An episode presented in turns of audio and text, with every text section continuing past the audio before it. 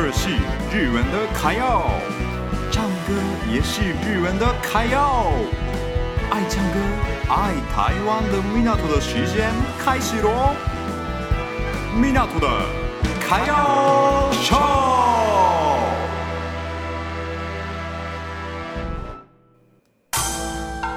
Welcome to Japan，ようこそ日本へ。こんにちは，日本。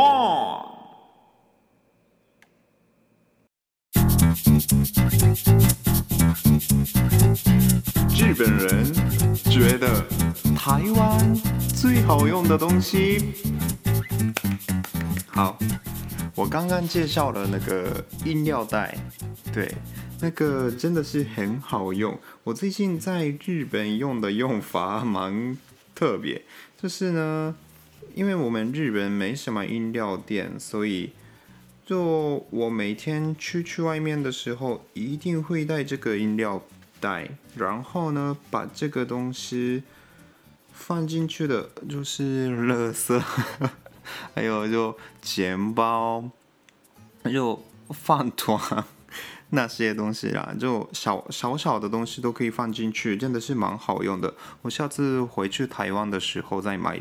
多几个分享给朋友，因为这个这个真的有点像小小的袋子啊，嗯，就是长得也蛮可爱的，所以我觉得还蛮值得的。好，那我今天这个部分介绍一下，那。这个部分我介绍的就是我跟珍珠奶茶的故事啊。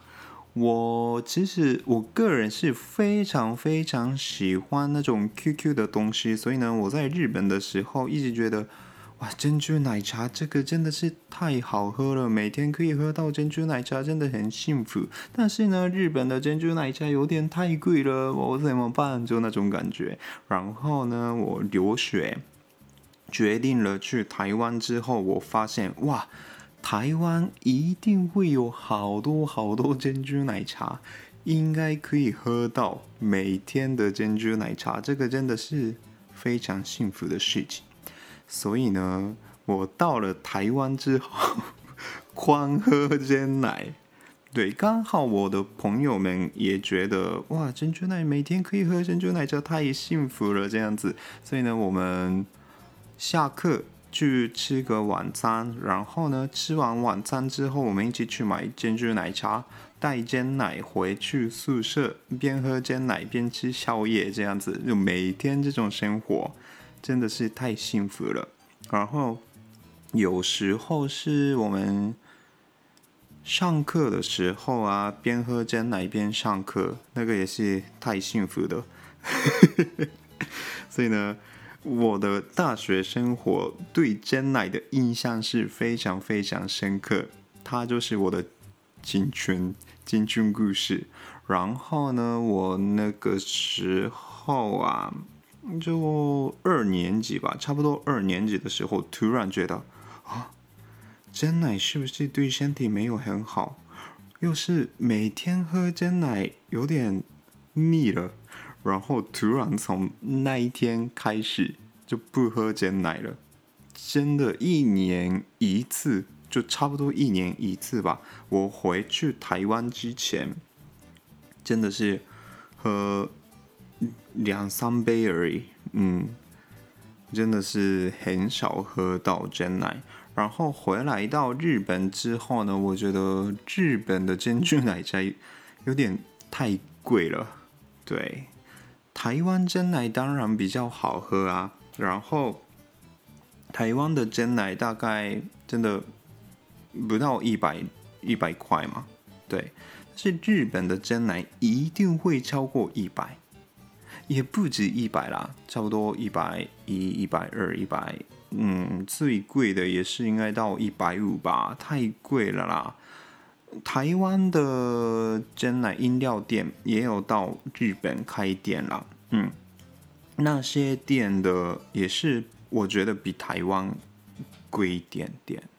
对，所以呢，日本人我听说过，日本人到了台湾之后一定会喝珍珠奶茶，不然真的很浪费。